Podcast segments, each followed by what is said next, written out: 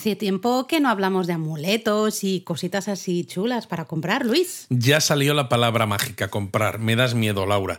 ¿Cositas chulas para comprar te refieres a calpis? A ver, Luis, no me seas, ¿eh? He dicho amuletos. Que el calpis, que yo sepa, de momento todavía no es un amuleto. Yo estaba pensando en gatitos lindos, con patitas así levantaditas. Vale, me estás hablando del manequineco.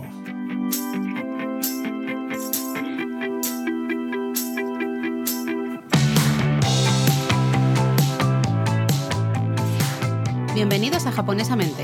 Un podcast sobre cultura japonesa de Lexus, producido por Japonismo.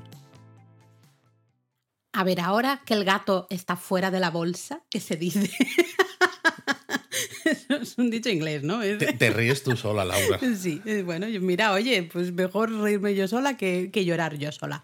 Em, ostras, estamos planificando aquí el viaje, ese camino del Momiji que anunciamos en el episodio anterior. Si no sabéis de qué estamos hablando, escuchaos el anterior episodio de Japón a fondo. Exactamente, y claro, sí, el documento que estamos preparando, los mapas, yo tengo un montón de información de todas las cosas que queremos ver y las fotos que queremos hacer y todas estas cosas, pero también te tengo que ser muy sincera, hay un apartado de compritas que no se nos pueden olvidar, porque a veces con el pum pum pum del día a día y el estrés que a veces supone, no estrés, estrés positivo, pero lo de ir de aquí para allá en Japón, que tenemos ¿no? el planning este tan ahí complicado, ¿no? Con tantas cosas, pues se nos puede olvidar y yo no quiero que se me olvide porque quiero un nuevo manequineco.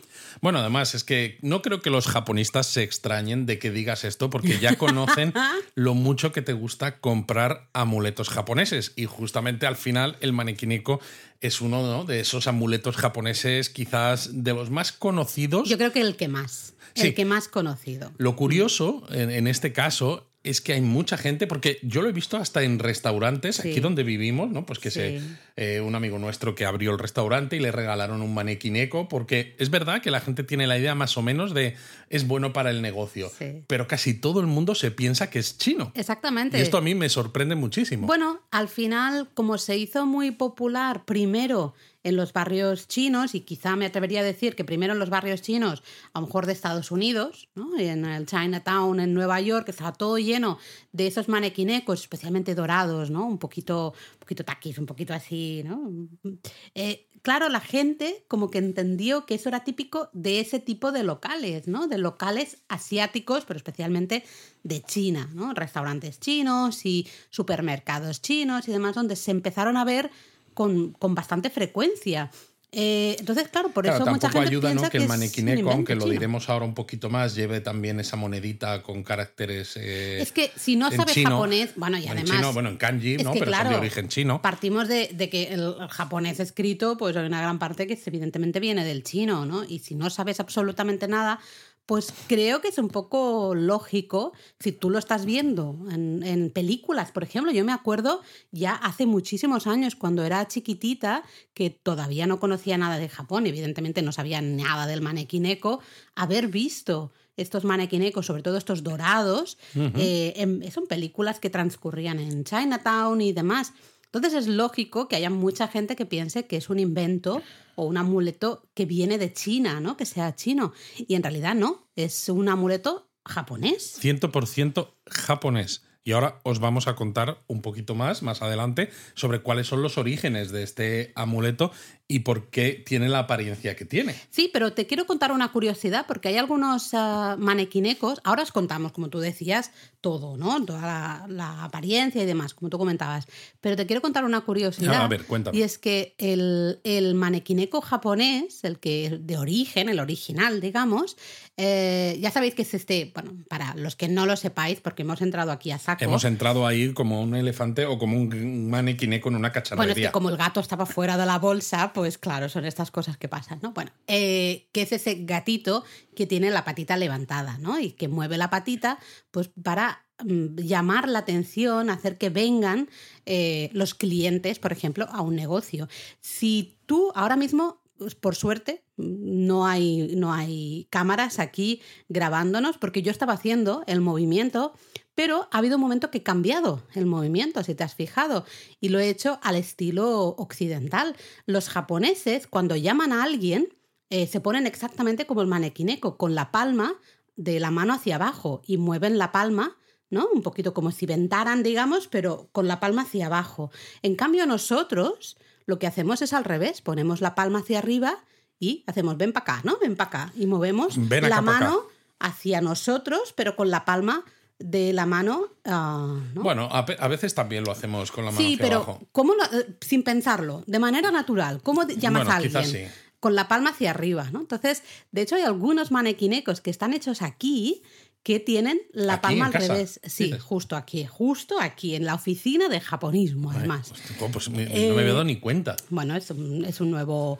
Una nueva línea de negocio. Eso, que no me salía, es que es muy temprano por la mañana. Hoy estamos grabando muy temprano, Luis, y no me salen las palabras. ¿eh?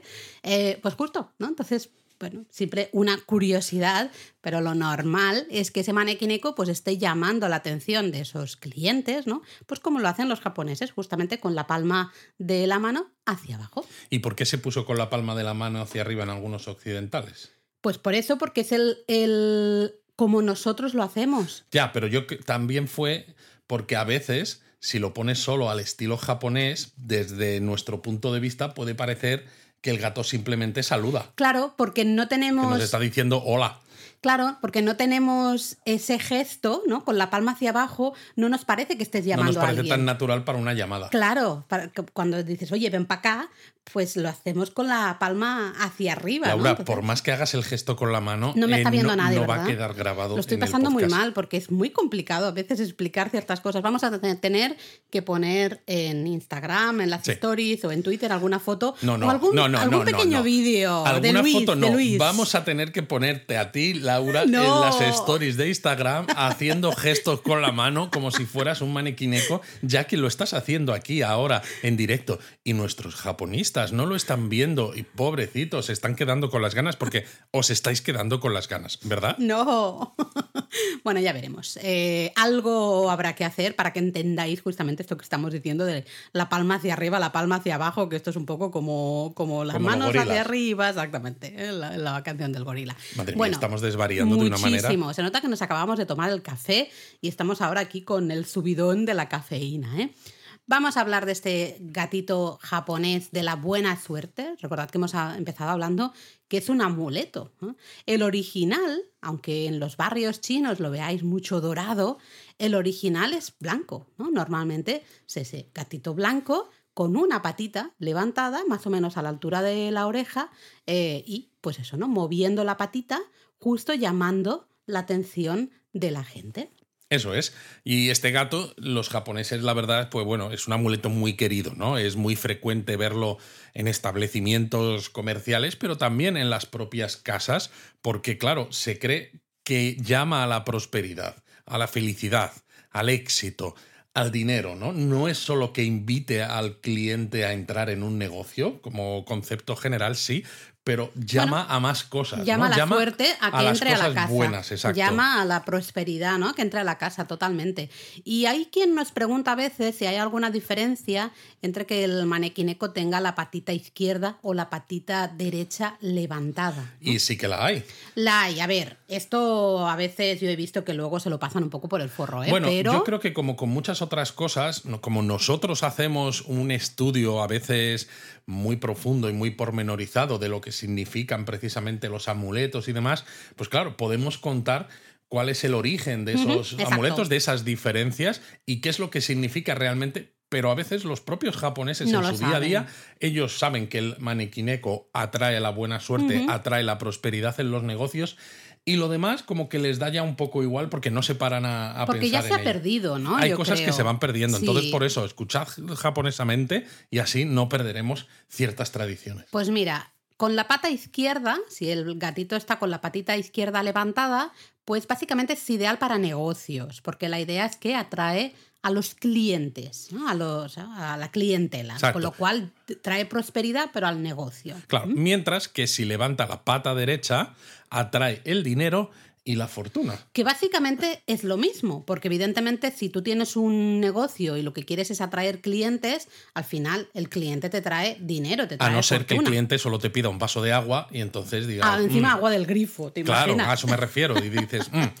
pero Algo no, falla ahí, pero es ¿eh? verdad, ¿no? En un negocio, un cliente se supone que te va a dar dinero y prosperidad. Sí, con lo cual también veréis, yo creo que el- con la pata derecha levantada es probablemente el más popular eh, y lo veréis en todas partes, ¿no? Tanto en negocios como en las casas, como en todas partes. Básicamente Bueno. como amuleto de la prosperidad, ¿no? De, de- de la buena suerte. Claro. Lo que pasa es que hay muchos tipos de manequineco, porque los hay de cerámica, por ejemplo, donde tiene la pata levantada, pero evidentemente es una imagen Estática. fija, ¿no? El que todos conocemos, que hemos visto, estos que decías tú de los barrios chinos, sobre todo en muchas zonas de Estados Unidos, donde Sí. son tan típicos encontrar este tipo de barrios eh, chinos de fuera de China, eh, son estas versiones mecanizadas que tienen la pata que se mueve constantemente, ¿no? Mis Para para padres tienen uno de esos. Efectivamente, tus padres tienen uno. que me pone muy nerviosa porque no para. El manequineco no para de mover la patita todo el rato. Que digo, pobre, o sea, dejadle dormir. Va a tener un E15 ahí en el hombro, el gato, que no Va a veas. tener que ir ahí al quiropráctico o algo a que le den ahí algo, porque, ¿no? Eh, puede ser que alguna vez hayáis visto algún manequineco con las dos patas levantadas. No es lo más frecuente, ¿eh? pero si os encontráis alguno alguna vez, no os extrañéis porque existen. Existen, lo que pasa es que en Japón, por ejemplo, pues a los japoneses no les hace mucha gracia, ¿no? Normalmente. Porque da la sensación de querer abarcar demasiado. Fíjate, ¿no? No estamos con la derecha o con la. No, no, estás con las dos patitas. Vas a tope intentando conseguir dinero, prosperidad, fortuna, clientes, ¿no? Todo esto. Entonces, como que a los japoneses les parece que ser demasiado avaricioso, querer demasiado ese éxito. Y dicen, hombre, no te estás pasando. Te ¿no? está pasando un poco. De todas maneras, claro, la patita es lo más característico del manequineco. Pero además, en la figura clásica del manequineco veréis que al gato le cuelga un pequeño cascabel. Esto también tiene su significado. Eh, como sabéis, siempre lo hemos dicho. eh, Japón es un país donde casi todo está muy ritualizado, muchas de estas cosas, y todo tiene un significado, todo tiene un, eh, un motivo, todo Total. significa otras cosas, y el cascabel en este caso ahuyenta a los malos espíritus. Eso es. Y luego, en la otra pata, normalmente vamos a ver que tiene agarrada una moneda de oro así con forma ovalada, es una típica moneda de oro del periodo Edo que se llama koban, que ya en sí es un símbolo de fortuna y de prosperidad. Mucha gente a veces nos pregunta los kanjis que hay en esta moneda, ¿no? Tú antes mencionabas. Claro. Ah, que por eso a veces se puede confundir con que es un amuleto chino, porque no, no hay ningún tipo de hiragana o katakana en eh, lo que está escrito en esta moneda, son kanjis. Exacto. Pues hay tres kanjis normalmente. El primero es el de Sen, eh, que son como 10. Mil, ¿no? Sen es mil, sí. Es que me hago un lío con esto. El man es el 10.000. 10.000, ¿Mm? exacto. Sumamos más ceros. Y luego tenemos el de Ryo, que sería como pie- básicamente como piezas de oro, ¿no? Porciones de, de oro, como, como lingotes, por decirlo de alguna Vale, manera, ¿no? que Exactamente. hay un ¿no? montón. Sí, con lo cual básicamente significa 10 millones de eh, piezas de oro, Qué ¿no? de barbaridad. lingotes de oro. Oye, pues vamos a poner un manequinico aquí mismo. Bueno, tenemos uno de Lego. Tenemos uno y otro aquí chiquitito, pero El chiquitito lo compramos. Este fue el que compramos en. lo diré. Eh, cerca de Matsue. no, ¿No? el que compramos cerca de Matsue se rompió. Oh, se Eh, rompió. estaba en la habitación de Eric y se rompió. Fue un accidente absoluto. Era muy bonito este. Onsen. Tamatsukuri Onsen. Eso. Que había una tienda de artesanía Tenía especializada unos en manequinecos. Sí. espectaculares. Este, si no recuerdo mal, es mío de mi primer viaje a Japón. Eh, creo que se ha venido conmigo. Yo creo que no, ¿eh? Yo creo que este lo compramos más tarde. Bueno, mm, no lo sé. Pero porque- bueno, tenemos uno de Lego también, que eso a mí me. ¿Pero dónde está el de Lego? Pues en alguna bolsa después de la mudanza. No está montado todavía. No ah, ya me acuerdo, sí, es verdad. Uy, pues eso hay que buscarlo. Hay que buscarlo, montarlo. pero ya, ¿eh? Esto nos habéis hecho recordarlo. Aunque bueno, eso no quita que en este próximo viaje, que nos vamos en unas semanitas, pues no caiga algún otro manequineco un poquito más grande, porque este que tenemos es muy es chiquitito. pequeñito, ya, pero habría que buscarle sitio. Pero sí, me parece bien. Buena idea. Hay que tener prosperidad en el negocio. Pues eso, los kanjis, recordad, ¿eh? esos 10 millones ahí, o no sé cuántos millones, me he perdido con tantos ceros, de, de monedas. De... 10 millones, efectivamente, sí, 10 millones. Claro, es porque ya sabéis que en japonés se parte, en vez de a los tres ceros, se parte a los cuatro ceros, ¿no? Tenéis que contar cuatro. El man son 10.000, es decir, un 1 y cuatro ceros. Luego le añadimos los otros tres ceros del sen, que es 1000, y entonces al final pues tenéis siete ceros y un 1, con lo cual 10 millones. Ahí está. Así que, pues hombre, ya esa monedita nos da bastante fortuna, nos da bastante prosperidad, solo esa monedita que marca tantísimos millones. Lo que pasa es que yo estoy tentado de llevarme el manequineco al banco y decirle, oiga, mira, tengo aquí una monedita que dice 10 millones de lingotes de oro o, de piezas de oro. ¿Me, los, ¿Me los canjea? Veo a la señora del BBVA diciéndote, a nuestra gestora diciendo, pip, pip, ¿no? ¿qué, ¿qué, tú me estás contando? ¿Qué me estás contando? bueno, hemos dicho antes, cuando introducíamos aquí el manequineco que decíamos que es un gatito normalmente blanco, ¿no? Justamente hemos dicho, en los barrios chinos es habitual verlo con ese dorado intenso, de hecho el que tienen mis padres es ese dorado intenso, ese no se lo regalé yo, ¿eh? Ni tú, que, que, conste, ese no sé cómo apareció en casa de mis padres y ahí está el pobre moviendo la patita todo dorado. Es curioso esto de los amuletos japoneses, o quizás no tan curioso, ¿no? Cuando empiezas a estudiarlos un poco, porque aunque cada uno pues son de una, de una tradición o de otra, al final la evolución suele ser parecida, porque a veces cuando hablas del Daruma, por ejemplo, ¿no? El amuleto del Daruma, el clásico, es en rojo y ya está. Pero con el tiempo han ido surgiendo otras versiones para diferentes tipos de suerte. ¿Por qué? Porque así se vende más. Básicamente, esto es marketing puro y duro. y con el manequineco, aunque el blanco es el original, pues también ha pasado lo de, lo de los colores al Absolutamente, también tenemos un montón. Yo sigo siendo muy fiel al básico, que es Yo este sí. Además, me parece que es el, más bonito. Bueno, y además es el genérico, ¿no? Es fortuna general, felicidad general, buena suerte general. Claro, tú imagínate que te compras uno para una buena suerte en algo específico, pero luego la tienes malísima en otra cosa, porque claro, está el descompensado. Está descompensado. Está descompensado. Bueno, pues entonces hay que comprarse uno de cada color. Madre mía. Yo creo que es el objetivo, es lo que, buscan. Eh, tenemos blanco, ¿vale? Ya hemos dicho, es el general, pero luego también hay el manequineco negro. Este lo hemos visto bastante que es para protegerse de la mala suerte, de los espíritus malignos, ¿no? de la mala fortuna, de, del mal augurio, de todo, todo lo malo. Pues ¿Y, lo, cómo, lo, ¿y cómo lo hace el manequineco negro? Porque claro, el manequineco negro sigue estando llamando con la patita. Entonces es, llama con la patita al, espíritu maligno y le suelta un zurriagazo. También. Pues saca el sable láser y. y adiós, ¿no? Eh, nos protege de lo malo, básicamente digamos, el protector. Luego está el amarillo. Es verdad que en Japón podéis encontrar también el que es dorado, ¿no? ese dorado típico de los barrios chinos, aunque a veces los que hemos visto ah, son pintados de amarillo, no es este dorado un poco más metálico, sino pintado de amarillo, que evidentemente el color ya nos indica. Que es para el dinero y la riqueza, ¿no? Porque intenta simular el color de las monedas de oro. Que eso se hace en la gran mayoría, como tú decías, ¿no? De, amuletos. Cuando hay esos cambios de colores, el amarillo siempre va a ser el del dinero. Porque es lógico, es el color del dinero, ¿no? Luego tenemos el rojo. Ah, este yo lo he visto poco, sinceramente. Yo lo he visto poco también. Que es para protegerse de las enfermedades. Trae salud. Con lo cual, si por ejemplo tenéis a alguien que está un poco malito o que siempre tiene problemas de salud en casa, pues le podéis eh, regalar un manequineco de color rojo para que llame a la salud, ¿no? Y llegue la salud y esa persona pues no enferme tanto. Luego hay uno que es en rosa, que ya os lo podéis imaginar, porque también pasa en el Daruma de color ¿qué rosa. color? A ver, este color rosa, ¿qué puede significar? ¿Qué puede ser? Pues trae suerte en el amor, hace que las relaciones de pareja, si ya la tienes, pues sean positivas, eh, para tener, pues eso, pues... Eh, romance. Romance, esto es hashtag piejuner total, ¿eh? Total, total. Bueno, que si te abres un Que- perfil en una aplicación Claro, de estas si, de te abres, si pues- te abres un Tinder, a lo mejor no necesitas el manequineco rosa. o a lo mejor sí, a lo, mejor, es cuando sí, más exacto. lo a lo mejor es necesitas. cuando más lo necesitas porque no sabes quién te va a dar el, El swipe, este para, para Pa' el lado correcto. Porque yo ya no sé cuál es el correcto. Se nota que no uso esto. Mejor, así me gusta. Eh, y luego tenemos el verde barra azul. Ya sabéis que los japoneses, eh, estos dos colores, como que los ven casi iguales, Sí.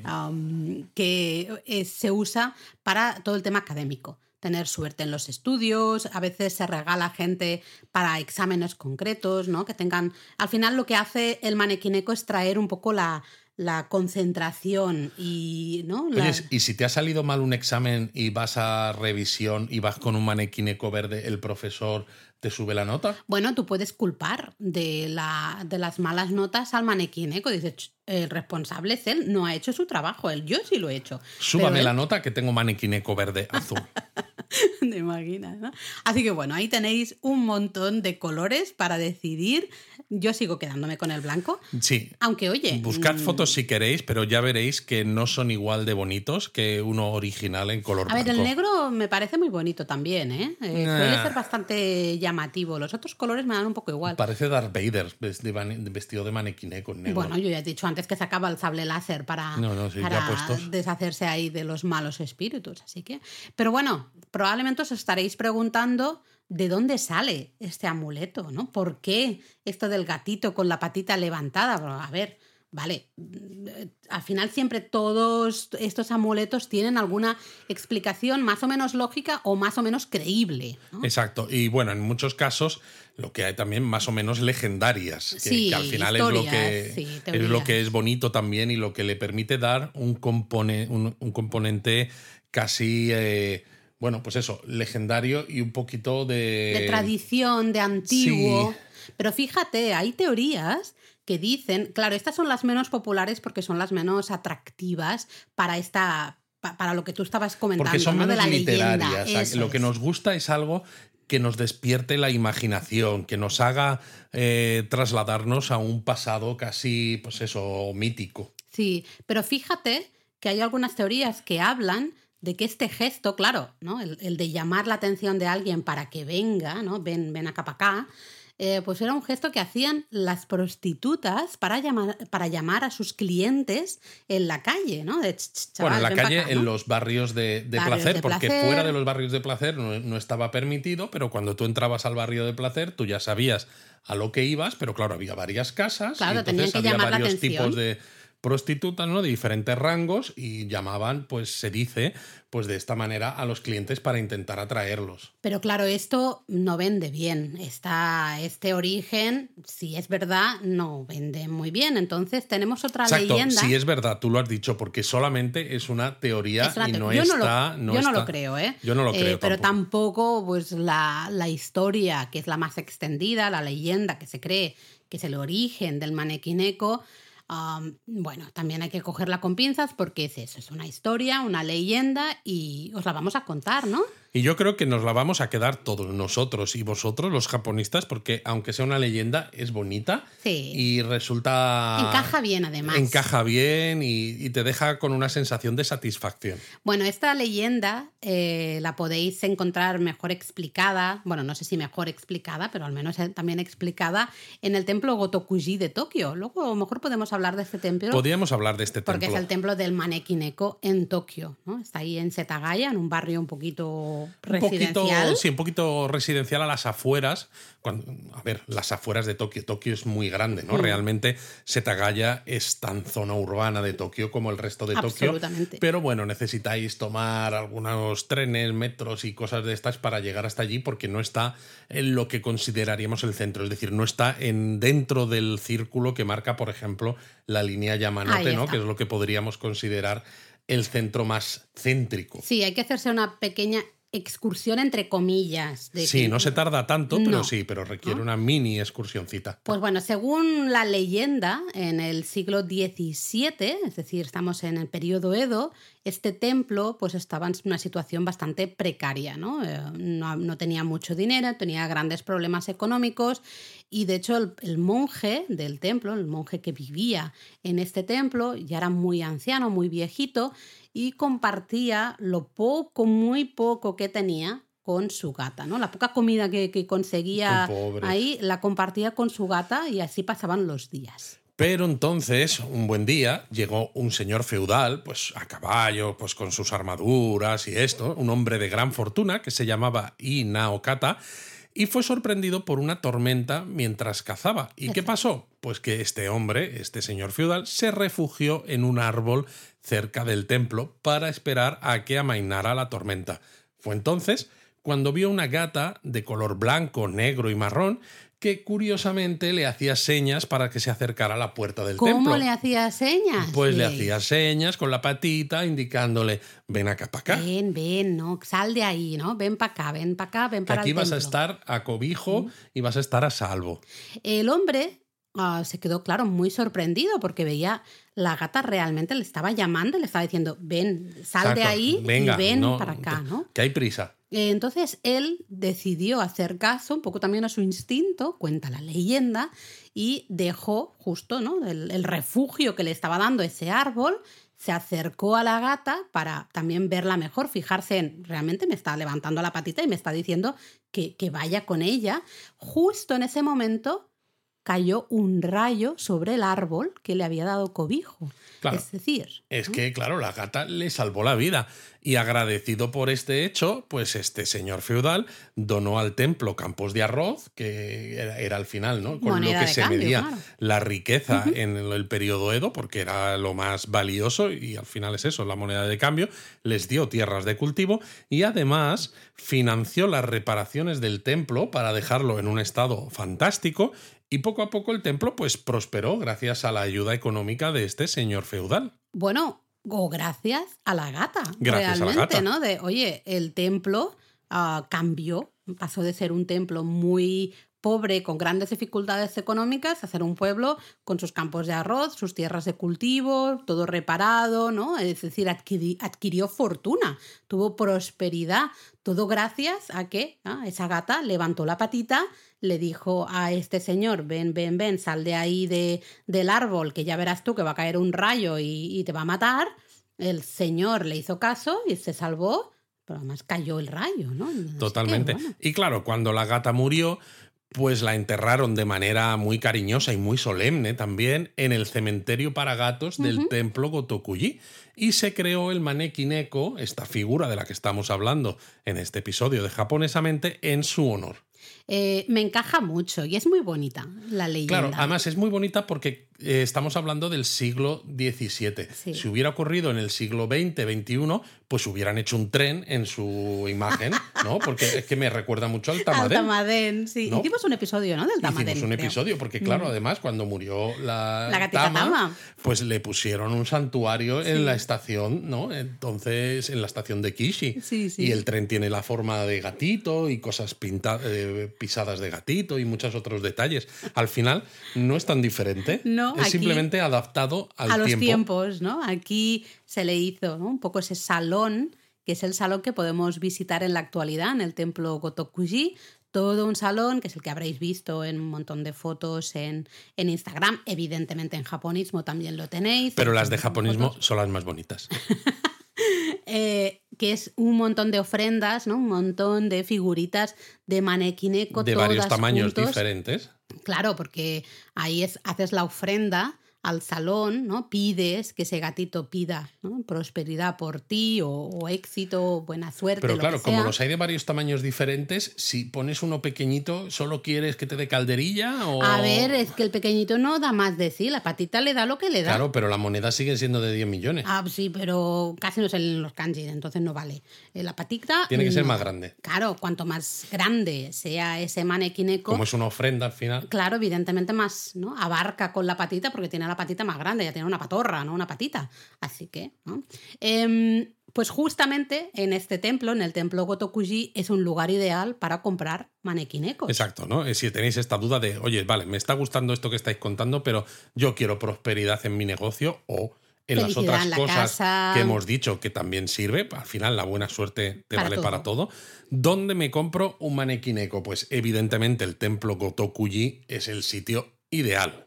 Además, la visita es una maravilla. A mí este templo me encantó visitar. Nosotros lo visitamos en verano. Estaba todo el verde este eléctrico del verano japonés y recuerdo que tras pasar ¿no? la puerta principal eh, llegamos a ver la pagoda, una preciosa pagoda de tres pisos que estaba rodeada de arces. Todo eran arces. Totalmente. Eso en otoño, pasa es que no nos da tiempo en este viaje, Luis, pero en otoño tiene que estar, Tiene que estar precioso. espectacular. Lo que pasa es que es un templo que engaña entre comillas, porque claro, el templo se le conoce por ser el templo del manequineco, Sí. y es verdad, pero la parte que hay dedicada al manequineco, ahora si quieres te dejo que lo cuentes tú un poquito No. más, es relativamente más pequeña, pero no porque sea fea o porque no merezca la pena verla, sino por lo que tú has dicho, es que el complejo del templo Es grande. es grande Mm. y tiene muchas más cosas que ver de lo que a veces se cuenta por ahí en las redes y en internet, porque es eso, parece como que la gente que habla de este templo solo le interesa la parte del manequineco, que a ver, lo entendemos porque el templo es famoso por eso, pero en serio, merece la pena que lo visitéis, aparte de por las figuritas de, de los gatitos y estas, estas ofrendas, porque tiene... eh, tiene un montón de detalles, ¿no? Puertas, El pagoda, cementerio el cementerio, Mm. eh, el salón de Buda, etcétera. Es muy bonito este templo. Sí, a mí me impactó mucho la pagoda, he de reconocerlo, no me lo esperaba para nada. eh, y fue pasar la puerta y de golpe a mano izquierda, ¡pum! Aparece esa pagoda maravillosa. ah, con todo, ¿no? Todo rodeado de arces, que como nosotros fuimos en verano, estaba de ese verde tan, tan, tan mega intenso. Me impactó muchísimo. Luego el salón de Buda, muy chiquitito, pero muy bonito también. Y justo en el lateral es donde se encuentra toda esa parte dedicada a los manequineco, ¿no? Que como os decíamos, pues la, la gente, los visitantes, los fieles, llamémoslo como queramos, compran, bueno, adquieren, tampoco es el verbo adecuado. em, Hacen una ofrenda de- sí, deciden al templo hacer una ofrenda al templo y el templo les da una figurita de manequineco a cambio de su ofrenda. a cambio de la ofrenda y dejan esa ofrenda justamente en este lateral, ¿no? En estos lugares eh, que está todo repleto de esos manequineco, un poco pues para pedir ¿no? la fortuna, pero también a veces para agradecer Eso es. a las deidades, ¿no? Al templo, al propio manequineco, a la fortuna que hayan conseguido, ¿no? Oye, me has apoyado durante mucho tiempo, pues muchas gracias, pum, ¿no? Hago esta ofrenda, este manequineco lo voy a dejar aquí. También se ven en este salón de los manequinecos, se ven las tablillas de madera Ema, Sí. que las hemos hablado a veces en muchos templos y demás, que son estas tablillas donde por un lado tienes un dibujo y por el otro cada persona escribe un deseo que luego se lleva pues a las deidades. Y en este caso los dibujos claro pues eh, son de gatos de manequinecos y es curioso porque la mayoría de los deseos y ora- y oraciones que se pueden leer en las tablillas Ema de este templo del Gotokuji en muchos casos están dedicados a los gatos que muchos japoneses tienen como mascota. Sí, es, es curioso, si os vais fijando, si leéis un poquito de japonés, vais a ver que hay mucho, mucho mensajito relacionado con los gatitos familiares, ¿no? Que mi gato eh, crezca sano y fuerte, o que la operación de mi gatito vaya bien, o no sé, ¿no? Un montón de cosas de estas. Estaba pensando, creo que hicimos un episodio, ¿no? De, de tablillas, Emma, no me acuerdo pues ahora. ahora no lo sé sé que tenemos un que artículo súper chulo en japonismo me en quiere la sonar, web Luis, me quiere sonar. Yo vamos, que yo, sí yo creo que los japonistas que nos escuchan ya saben que tenemos la web, ¿no? Pues no sé, no sé. Siempre, de vez Siempre- en cuando está bien repetirlo. nueva, con- exactamente, exactamente. ¿no? Em, justo eh, detrás ¿no? de la esta zona del manequineco está toda la parte, el salón con las cenizas de los fieles del templo, luego está el cementerio, como decíamos, y diréis, vale, pero ¿dónde consigo ¿no? justamente esta, estos manequinecos? Pues donde siempre. Exactamente, os tenéis que ir a la oficina del templo que se encuentra como en la plaza principal, donde está el salón principal, que probablemente es el edificio el salón más feo de todo el complejo, sinceramente, es un poco más, entre comillas, moderno. Os vais ahí a la oficina, encima tienen un, un manequineco así de madera donde te puedes hacer la foto ¿no? delante de la y oficina. antes de entrar a la oficina hay una máquina de bebidas, estas También. máquinas que sabéis que Es están verdad. absolutamente por todo Japón. Fijaos si están por todo Japón, que dentro de un templo tenéis una máquina de bebidas, pero los laterales están Mm. decorados con una figura de un manequineco, como no ¿eh? podía ser bueno, de otra me manera. recuerda también a las máquinas de bebidas que vimos en Takasaki. Eh, que ya sabéis que en Takasaki se celebra el festival del Daruma, ¿no? Pues y ahí es una de las grandes darumas, productores. claro. Eh, sí, sí, es exactamente igual. Pues bueno, entráis aquí en la oficina y vais a ver eh, la exposición de los distintos manequinecos que tienen para ofrendas, no a la venta, ¿eh? para ofrendas, eh, con los distintos precios, no precios, no, con el distinto coste de cada ofrenda, ¿no? Es decir, lo que cuesta cada uno de esos manequinecos, hablando en claros, eh, difi- diferentes tamaños. También aquí podéis comprar las tablillas EMA para luego escribir vosotros vuestros deseos detrás. Y se puede también solicitar una cosa que a ti te gusta mucho, Laura. Sí, el Goshuin, ah, que contiene, como no, un gatito. ah, El así Goshuin, por si alguno todavía dice, me suena que esto lo habéis comentado alguna vez, pero no me acuerdo bien, son las caligrafías que te hacen en templos y santuarios que necesitáis una libreta especial. No vale cualquier libreta, que esto nos lo habéis preguntado varias veces sí. en Instagram. No podéis llevar una libreta cualquiera de casa y pedirle al monje, hazme aquí el Goshuin. No, es una falta de respeto porque además les ponéis en una situación muy complicada porque os va a decir que no. Decir que no al final es un poco a veces ¿no? agresivo en Japón y diréis, "Os, pero qué pijos, ¿no? Porque hay que usar una libreta específica. A ver, normalmente las libretas que compramos normales pues tienen las hojas finas y aquí estamos hablando de caligrafía, tinta china y luego sellos de goma en este color vermellón que tanto me gusta a mí. Ah, no Y bueno, y también porque estas libretas que te venden en los templos y santuarios, pues están bendecidas por Claro, el monje a ver, tú ya- principal tú ya, y te estás yendo a la parte a la parte folclórica, digamos, o a lo, ¿no? a lo que se nos cuenta, pero hay una parte práctica que sí La que parte es práctica innegable. es importante, sí. Eh, realmente una libreta cualquiera, sí, a veces nos pasa, tenemos algunas libretas que coleccionamos los sellos de goma que hay por las estaciones o los lugares así turísticos y depende de qué libreta, si las hojas son demasiado finas, se pasa la tinta a, a la parte ¿no? de Sí, atrás sí, de la se hoja, traspasa, sí. se traspasa. Entonces es lógico que no quieran una libreta cualquiera y que te veas, bueno, que tienes que comprar esa libreta justamente en el templo también. Pero si ya la habéis comprado al principio del viaje o la tenéis de otros viajes que hayáis hecho, porque sabemos que muchos ya vais siendo repetidores, Sí, sí. pues acercaos al Gotokuji y aparte de la ofrenda del maniquínico, que por cierto os lo podéis llevar a casa. ¿eh? Exacto. El hecho de que compréis la ofrenda en esta oficina del templo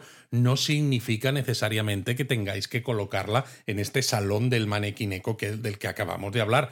Porque pasa como con otros amuletos. Eso es. La, la EMA, por ejemplo, el Omikuji, ¿no? Pues si os gusta mucho, lo compráis y os lo lleváis Bueno, a casa. tenemos dos EMA aquí en casa, por ejemplo. Claro. Eh, totalmente. Este tipo de amuletos, y, y esto lo dicen los propios los templos y los santuarios, ¿eh? son los primeros que te dicen, te lo puedes llevar a casa.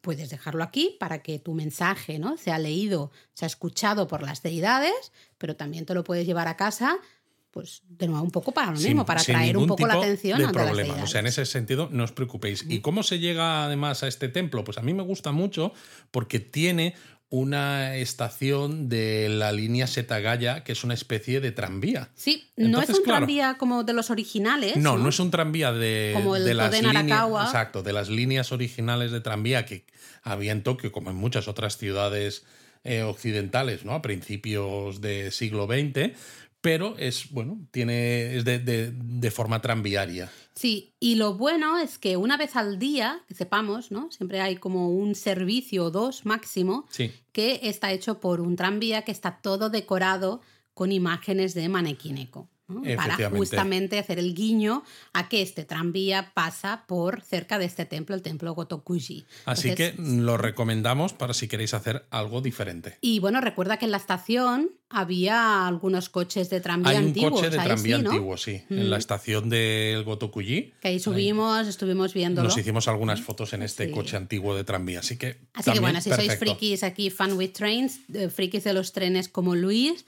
pues bueno, podéis combinar gatito con... Podéis mm, o debéis. Debéis, debéis. Pero Luis, oye, es que el Gotokuji lo hemos dicho, a lo mejor nos pilla un poco a desmano. Eh, ¿No puedo comprar manequinecos en ninguna otra parte? Sí, hombre, claro. Eh, por ejemplo, os vais a Sakusa, ¿no? Una zona súper Vale, este barrio, céntrica bien. de Tokio. Y en la calle Nakamise Dori, que es esta calle de acceso al templo Sensoji, está, bueno, vais a encontrar tiendas de todo tipo, pero de lo que queráis y más, ¿no? Aquí Laura suele pararse mucho a comprar sembés, las galletitas estas de arroz, pero hay muchas tiendas que venden souvenirs, Sí. souvenirs típicos porque conocen que mucha de la gente que pasea por esta calle, sobre todo fuera de fechas especiales como ¿no? el, la primera visita al templo, Año santuario, Nuevo. el Hatsumoden, Mm. Año Nuevo, que ahí sí que son prácticamente todos japoneses, pero fuera de estos momentos hay mucho turista. Entonces muchas de estas tiendas venden souvenirs típicos japoneses y uno de ellos es el manequineko. Diréis, pero es un sitio muy turístico. Sí, pero igualmente también muchos japoneses compran ahí sus darumas, sus manequinecos, sus Es que es historias. muy conveniente porque está muy céntrico al Sí. final y claro, está muy cerca de la estación de metro de la línea Ginza, ¿no? De la Asakusa. Es que es fantástico. Entonces no tengáis prisa. Yo sé que el objetivo es llegar al templo Sensoji. Queréis visitar el templo perfecto, pero el camino de acceso con esas casi ¿no? un centenar de tiendas que hay a ambos lados, ostras, disfrutadlo. Id mirando las tiendecitas, hay que si yucatas, que si kimonos. A ver, quizá no es el mejor sitio para comprar yucatas, pero bueno, ahí están. ¿no? Pero a verlos, haylos. Hay un montón eso de galletitas en B. Nosotros hemos probado un montón de galletitas diferentes porque te dejan probar, ¿no? Si, si te muestras indeciso, te dicen, oye, pues prueba estas, a ver si te gustan, prueba estas. Y, y acabas comprando, evidentemente. Entonces, Evidentemente. disfrutad mucho también de ese, ese- esa calle, ¿no? Esa calle es, es fabulosa. Pero bueno, genial. si no os decidís aquí, no tenéis que ir muy lejos, porque también en Asakusa a veces hemos hablado de que existe una calle llamada Kappabashidori, que está especializada sobre todo en tiendas de Restauración, hostelería, sí. Tanto al por mayor, es decir, para aquellas personas que tienen un negocio de hostelería, un restaurante, una cafetería, etcétera, y quieren pues vajilla, menaje, eh, todo tipo Ollas de accesorios, efectivamente. Pero también hay una tienda que se llama Koide Shoten que está especializada en manequineko y los tiene de todos los tamaños, diseños y colores. Molan mucho estas tiendas porque ahí el problemón es decidir. Decidir qué manequineco quieres porque hay eso, Porque hay ¿no? muchísimos. Y muchos diseños, al final, claro, el gatito, aunque sean todos blancos, por poner un ejemplo, ¿eh? Eh, vamos a ver muchos diseños diferentes. uno más de hecho, kawaii, la otro más tienda que vimos en Tamatsukuri Onsen eh, es lo que tú dices. Había algunos que son quizás más con la imagen esta típica como el que se ha hecho popular en Occidente, de este doradito de los restaurantes chinos y demás, que es, bueno, realista, pero un poco menos, ¿no? Es Sí. más eh, la forma típica, pero luego, claro, hay muchos, sobre todo estos que están hechos en cerámica, que están pintados a mano, pues que tienen caritas muy kawaii, además, ¿no? Que, que dan ganas de abrazarlos casi y que, bueno, pues al final depende también de la de la visión artística del artesano que los ha pintado. Exacto, el punto estético, ¿no? Ahí es importante. En Tokio también hay un barrio que de hecho es el barrio de los gatos. Si os digo barrio de los gatos en Tokio, ya todos deberíais saber de qué barrio os estoy hablando. Yanaka.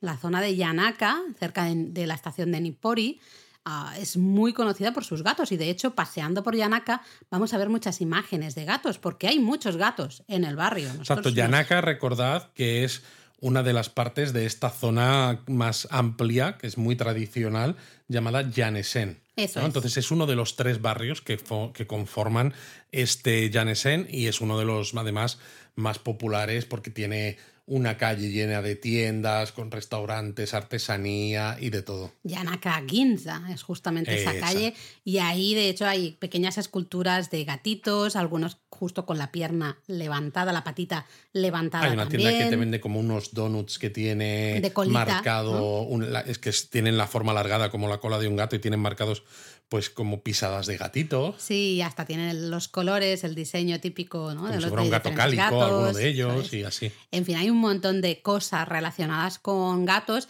y evidentemente pues también hay, ahí vais a encontrar diferentes tiendas de artesanía con manequinecos.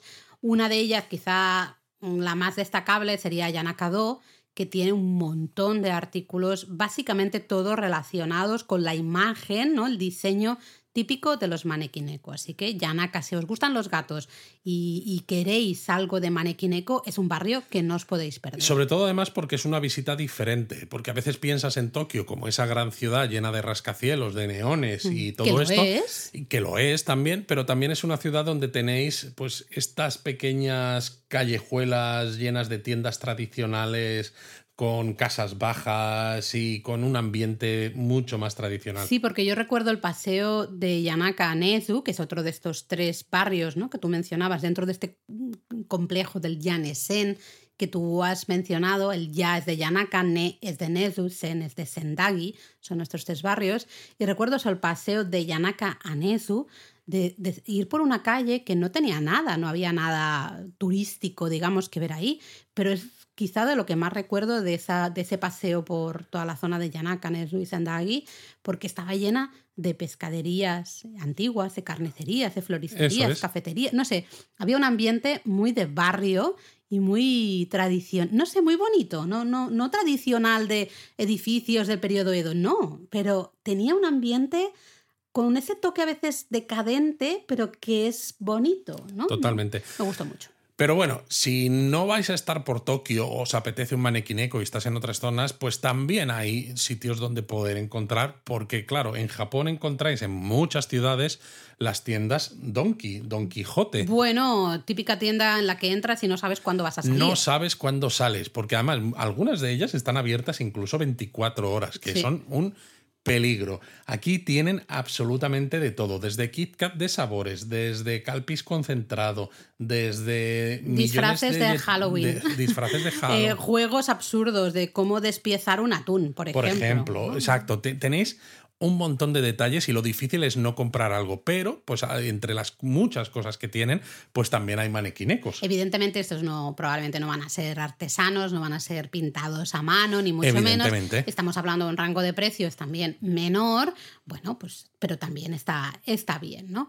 Eh, es un planazo ir al Donkey, al Don Quijote, pues lo típico, a veces nos preguntáis, oye, mm, los templos cierran a las 5 o 5 y media, ¿qué hago por la tarde? Porque claro, nosotros vamos con la mentalidad al final nuestra de las 5 son las 5 de la tarde, te queda toda Te la queda tarde por muchas delante. horas para hacer cosas con un montón de tiendas abiertas, etcétera. Entonces, claro, pues ir, por ejemplo, después de que cuando ya han cerrado los castillos, los jardines, ¿no? Los parques, los templos, que dices, ¿qué hago? ¿Y ahora qué? Pues una buena opción es adentrarse, y este es el verbo correcto, adentrarse en una tienda Don Quijote en busca del manequineco. Acabaréis comprando el manequineco y tres millones de cosas más, pero, pero bueno, Pero ya no, no es nuestra responsabilidad lo que hagáis a partir de ese momento. Y bueno, y si tenéis dudas, pues también normalmente podéis encontrar manequinecos en las tiendas de todo a 100. También. Como por ejemplo Daiso, que es quizás la cadena más conocida y también más fácil de buscar. Porque un montón, sí. hay veces que dices, no sé eh, identificarlas, no sé encontrarlas, pero os vais a vuestro Google Maps del teléfono, ponéis Daiso y os va a encontrar un montón de Daisos alrededor de cer- cerca de donde estéis. pues Seguro que hay uno cerca alguno. de donde siempre hay uno cerca de donde estás. El Daiso sucede un poco parecido al Don Quijote. Eh, Daiso es imposible entrar y no comprar nada. Yo alucino con Daiso, es una maravilla. Eh, a, a mí me cuesta mucho. De hecho, en los últimos viajes he intentado no entrar porque digo, no, no, porque la- lo vam- vamos a tener un problema luego, no me cabe todo en la maleta. Hay de todo y es una maravilla. Exacto. Pero bueno, luego también eh, tenéis un montón de tiendas de recuerdos, de artesanía y cosas así.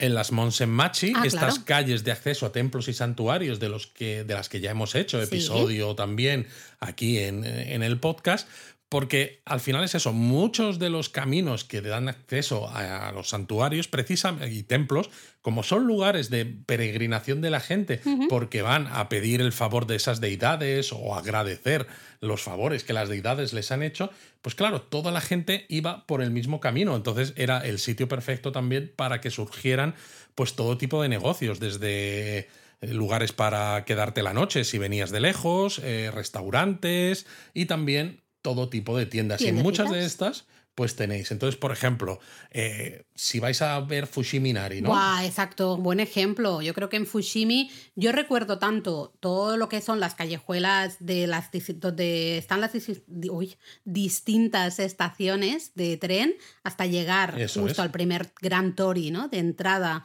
al complejo del santuario Fushiminari. Ahí hay un montón de tiendas de artesanía. Pero bueno, de si te acercas al Kiyomi Sudera, por ejemplo, en, en Kioto, pues también. Recuerdo ahora en febrero, cuando fuimos a Shibamata, por ejemplo, también la calle principal de Shibamata, pues también toda llena de hecho, había un par de tiendas solo, únicamente especializadas en amuletos, que tenían manequineco de todos los tamaños, Daruma también de todos los tamaños, tenían un montón de, historias mm, tradicionales, súper bonitas. o por ejemplo, si tú te acuerdas, también Laura, en Kamakura yendo hacia el santuario, el Kamakura Hachimangu, ¿no? Pues toda esa calle, eh, hay como un paseo peatonal en el centro, pero en los laterales está todo lleno de tiendas también de artesanía y de, regalos. o la, calle Komachi. Creo que estás pensando más en la calle Komachi. Estaba ah, pensando en las dos. Pues la calle Komachi, que es justo la que tomáis al salir de la estación de Kamakura, tomáis justo ahí esta calle que es 100% comercial, ¿no? Perfecta Monsenmachi ahí hay un montón de tiendas de artesanía, por decir algunos ejemplos, porque hay un montón más. ¿no? Exacto, siempre donde encontréis una calle con tiendas de acceso a santuarios y templos, ahí alguna de ellas va, a tener un montón de... Eh, de amuletos, pero de todo tipo, no solamente el manequineco, sino todos los que queráis, y encima vais a poder comprar omillagues de estos, ¿no? Regalitos para traeros de vuelta, pues como dulces, eh, galletas, chocolates, y todo lo que queráis. Así que, bueno, el manequineco, un bonito regalo para uno mismo, pero también regalo cuando volvéis, ¿no? En Japón nosotros hemos regalado manequinecos yo siempre, a mis padres, Yo es que además siempre, siempre lo digo, cuando es muy normal que cuando viajes a un, viajas a un país un poco diferente, ya sean familiares o amigos, te digan que les traigas algo. Y claro, traerles algo que quizás puedas encontrar en otros lugares, pues a veces demuestra poca haberte dedicado poco tiempo a comprar ese regalo, que yo lo entiendo, porque estás de viaje y no tienes mucho tiempo y dices, mm. madre mía, y tengo que comprar no sé cuántos. Lo bueno de este tipo de amuletos como el manequineco es que podéis comprarlos pequeñitos, con lo cual no os gastáis demasiado dinero, pero encima cuando lo, cuando lo regaláis a estos amigos y familiares, les podéis contar esta historia que os hemos contado en este episodio de cómo se origina el manequineco y le da una parte eh, más especial todavía al regalo. O directamente les podéis dar, les podéis decir, escúchate el japonesamente número, ya no sé qué bueno, 60 creo que estamos. El japonesamente 60 y ahí entenderás muy bien este, este Oye, mira, así nos hacen un regalito a nosotros también. ¿Ves? El manequineco ¿Ves? Estamos haciendo el manequineco, estamos moviendo la patita. Escuchadnos, escuchadnos. bueno, ya veis, lo podéis comprar en un montón de... Estaba ahora pensando, perdón, ¿eh? eh en, en, las Shotengai de Kioto, por ejemplo, especialmente en Teramachi. Eh, también hay un montón. Por donde está el mercado de Nishiki. Sí, todo eso está lleno de tiendas también de artesanía, de recuerdos, toda la parte centro de Kioto, donde está también la zona del Museo de Artesanía, ¿no? En fin, que lo tenéis en mogollón de lugares. Es imposible ir a Japón y no ver manequinecos, ¿no? Y no tener la tentación al final de comprar algún manequineco. Yo lo tengo apuntadito, Luis, porque quiero pues lo haremos en este próximo viaje y ya os pondremos fotos para enseñároslo.